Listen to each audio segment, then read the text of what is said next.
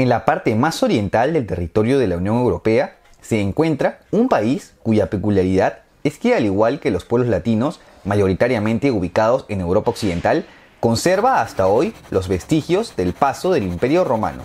Así es, Rumanía es el primo latino que por su ubicación geográfica ha tenido que afrontar innumerables conflictos con diversos pueblos para preservar su supervivencia. ¿Te interesa conocer su historia? Dale, entonces quédate hasta el final del video.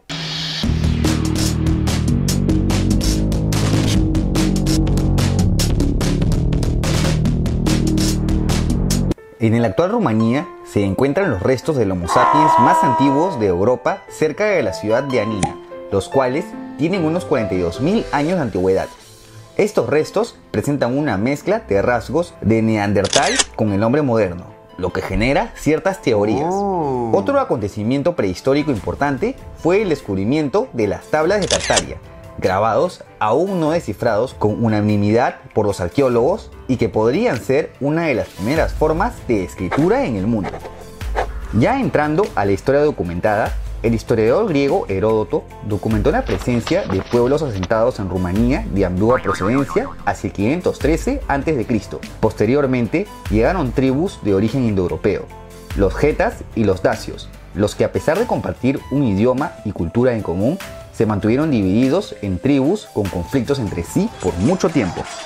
Sin embargo, con incursiones externas como la de los escitas y celtas, estos pueblos optaron por su unificación bajo el mando del rey Burevista, que incluyó algunos territorios de los Tracios del sur y que corresponde a casi la totalidad de los territorios de Rumanía y Moldavia, y teniendo como fronteras los Cárpatos al norte y el Danubio al sur, este rey llegó a gobernar un efímero imperio que cesó de expandirse a su muerte en el 44 a.C. Ante la expansión del imperio romano, comienzan conflictos con el moribundo reino de Dacia, pero no fue hasta el gobierno del recordado emperador Trajano en el que se concreta la conquista de Dacia hacia el 106 después de Cristo. Tras esto, se funda la provincia romana de Dacia. Y sí, aquí comienza un intenso proceso de romanización, que incluyó la introducción del idioma latín.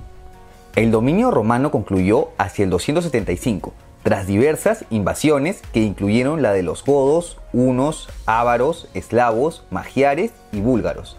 Algunos estados que se establecieron luego de Roma, el reino germánico gépido, bastante relacionado a los godos.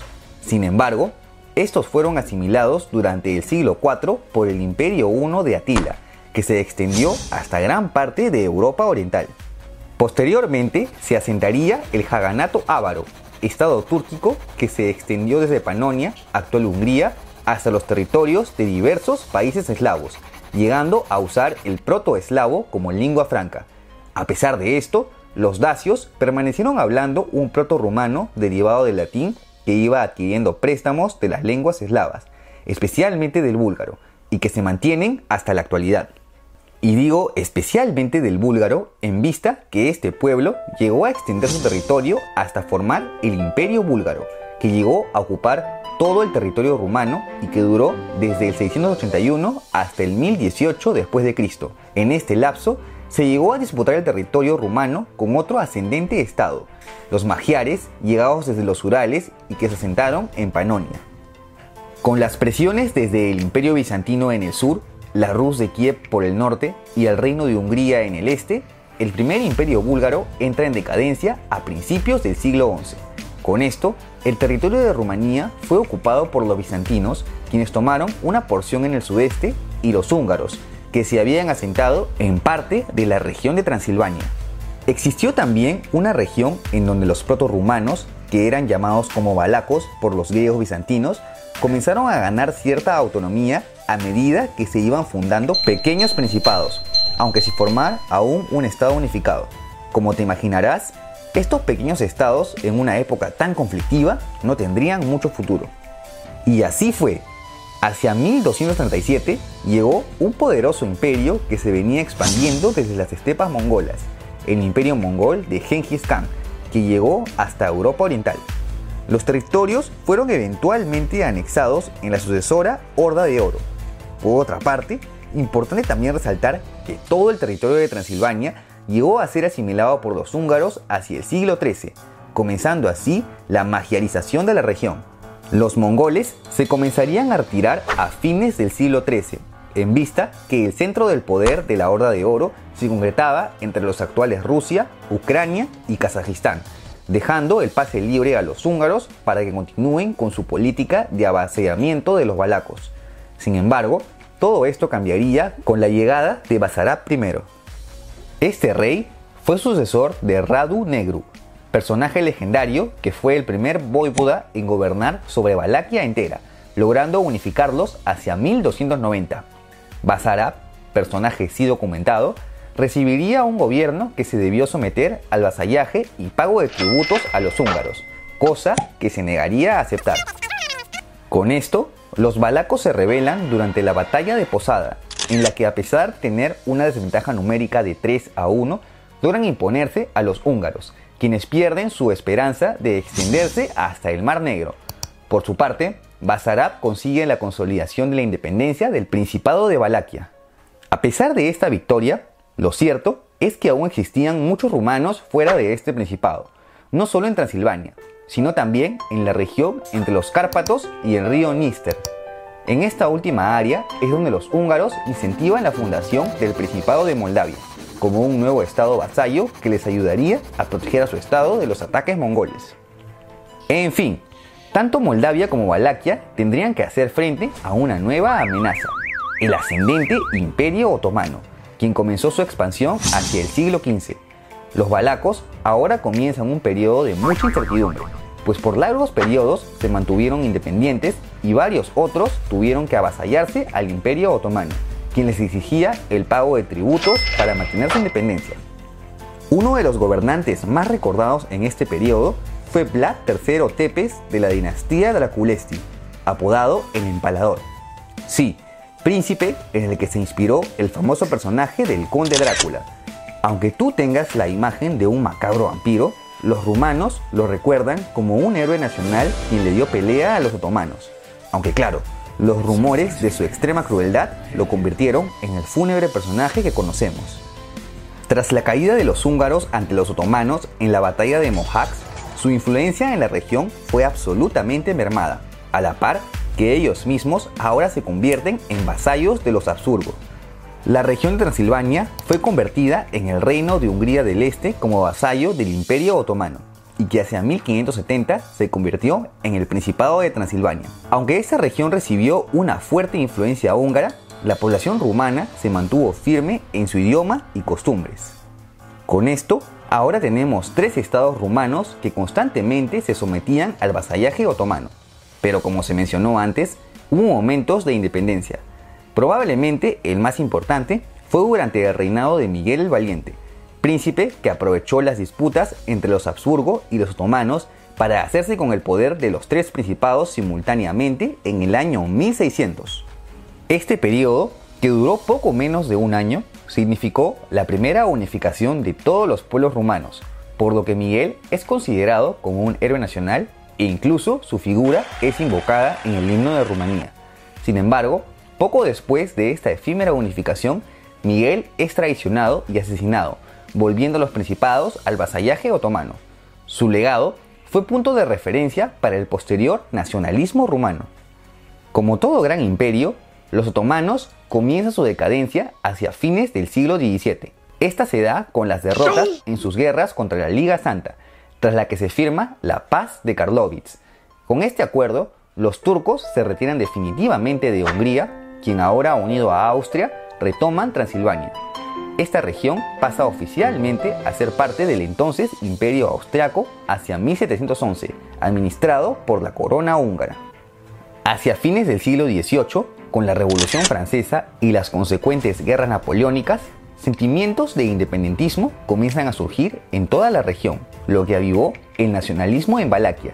A pesar que intentaron mantenerse neutrales, el ascendente imperio ruso expandió su influencia sobre Valaquia y Moldavia en medio de estas guerras. Aunque este periodo fue corto, los rusos no se retiraron sin antes anexar parte del territorio moldavo. Tras esto, Valaquia y Moldavia continuaron mayormente bajo influencia otomana, aunque este imperio iba perdiendo cada vez más poder. Esto se iba viendo plasmado en hechos como en 1822, cuando el Imperio Otomano le devuelve a Valaquia el derecho de nombrar a sus príncipes. Y como te imaginarás, comienza aquí una serie de gobiernos que optan por avivar el sentimiento nacionalista.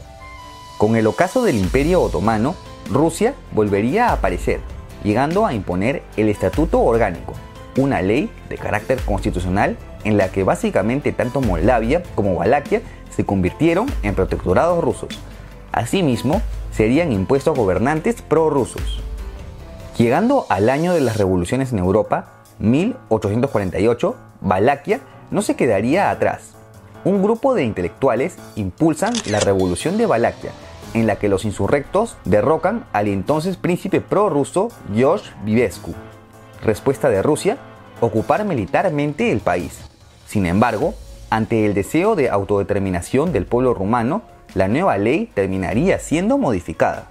Durante la guerra de Crimea, en la que tanto el Imperio Otomano como Rusia estuvieron involucrados, estos últimos volvieron a invadir los territorios rumanos, aunque a la larga fueron derrotados. Por esto, tras el Tratado de París, ambos principados volverían a caer bajo influencia otomana. A pesar de seguir cayendo bajo influencias extranjeras, tanto Valaquia como Moldavia eligieron a un único gobernante, Alejandro Juan I de Rumanía. Esto significó la unificación de ambos estados rumanos en el Principado de Rumanía. Sí, por primera vez aparece este nombre, y es aquí cuando comienza el camino hacia la plena independencia. El siguiente paso sería aprovechar una nueva guerra entre rusos y otomanos, en la que ahora, con el apoyo de los rusos, los rumanos pueden deshacerse definitivamente de la influencia otomana. Aunque claro, nada es gratis, por lo que parte de la región de Besarabia en Moldavia pasaría a Rusia, más exactamente a la actual Ucrania. De todos modos, se obtuvo una salida al Mar Negro, cedida por los otomanos. Para asegurar la independencia, los rumanos, ahora independientes, optaron por traer a un príncipe extranjero, Carol I de la dinastía Hohenzollern, quien en realidad había gobernado desde 1866. Con esto, y tras el Congreso de Berlín, Rumanía es reconocido como un Estado independiente por las potencias europeas, lo que incluyó el alejamiento de la influencia rusa. Asimismo, asciende al estatus de reino en 1881. Bajo este nuevo reinado alemán, Rumanía fue obteniendo una visión más occidentalizada, comenzando así la industrialización y apertura al libre mercado. Aunque claro, si hablamos de revolución industrial, esto significa la consecuente carrera imperialista de las potencias y el comienzo de las tensiones, que se ven plasmadas en diversos conflictos. En el caso de Rumanía, participó en la Segunda Guerra de los Balcanes, en donde obtiene Dobruya de Bulgaria. Asimismo, ante estas tensiones surge la consolidación de alianzas militares, que estallan con el asesinato del archiduque austriaco en Bosnia. La Primera Guerra Mundial había comenzado.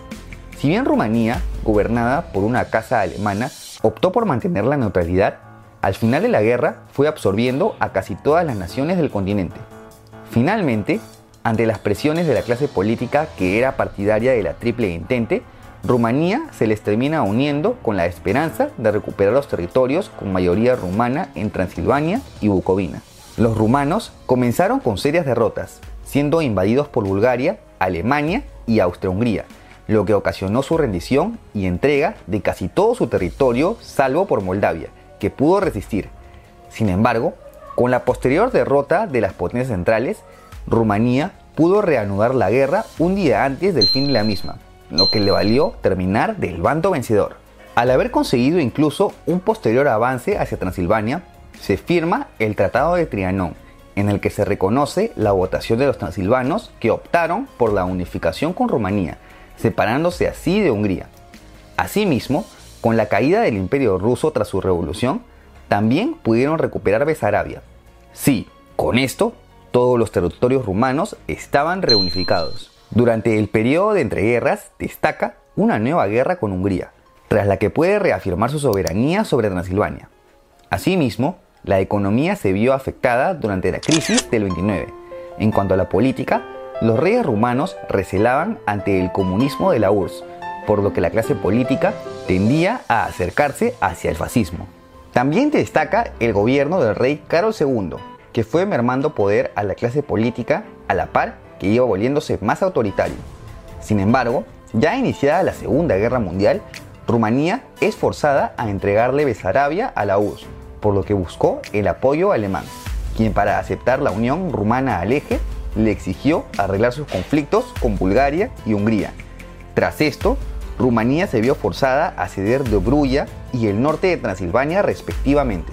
Con este desastre, Carlos II se ve forzado a abdicar en favor de su hijo Miguel I, quien a su vez fue derrocado por el primer ministro Ion Antonescu, quien con mano dura consolida la alianza con Alemania, uniendo a su país al eje. A pesar que comienzan con victorias en el frente oriental, apoyando la ocupación alemana de la URSS, los soviéticos revierten la invasión, llegando a puertas de territorio rumano. Ante esta inminente derrota, Antonescu es ahora derrocado por Miguel I, quien opta por cambiar de bando en favor de los soviéticos, luchando de su lado hasta la capitulación alemana. Tras la guerra, Rumanía termina perdiendo de Brulla ante Bulgaria y Besarabia ante la URSS, es decir, Moldavia como castigo por su inicial alianza con el eje. Por otro lado, solo puede recuperar el norte de Transilvania de Hungría. Además, con el establecimiento del telón de acero, la monarquía se ve forzada a abdicar en favor de un gobierno comunista, naciendo así la República Socialista de Rumanía al este del telón. Ya como un estado satélite de la Unión Soviética, Rumanía se vincula al Pacto de Varsovia en lo militar y a la Comecon en lo económico. En este periodo socialista destaca el gobierno de Nicolae Ceausescu desde 1967, recordado como uno de los dictadores más férreos de la historia. Si bien durante la primera década de su gobierno trató de mantener cierta autonomía con respecto a la URSS, llegando incluso a criticar la invasión a Checoslovaquia, al comenzar la década de los 80, su régimen se volvió cada vez más brutal y represivo. Algunas características de la segunda década, un exacerbado nacionalismo, un riguroso culto a la personalidad y un deterioro de las relaciones con Occidente, China e Israel, mostrando un mayor acercamiento a la Unión Soviética. Ante la muerte de varios disidentes, movimientos anticomunistas comienzan a surgir hacia fines de la década. Con el ocaso de la URSS y ante el aferramiento de Ceausescu a las políticas estalinistas, surgen protestas que terminan en la violenta revolución rumana de 1989, en la que la oposición consigue voltear a las Fuerzas Armadas en su favor para derrocar y ejecutar al dictador Ceausescu y a su esposa el día de Navidad. Esto significó el fin de la época socialista que vino de la mano con el fin de la Guerra Fría y la posterior disolución de la URSS. Tras esto, comienza un periodo de transición de una economía dirigida totalmente por el Estado hacia el libre mercado. Ante la precaria situación económica, ni bien se abre el telón de acero, miles de rumanos salen al extranjero, especialmente a países como España e Italia. En cuanto a la política, es elegido como presidente Ion Iliescu, quien lideró la Revolución del 89. También destaca aquí el inicio de un movimiento para la reunificación con la independiente Moldavia desde 1991. Asimismo, se comienza un acercamiento a Occidente. En el 2004 se une a la OTAN y en el 2007 consigue el acceso a la Unión Europea.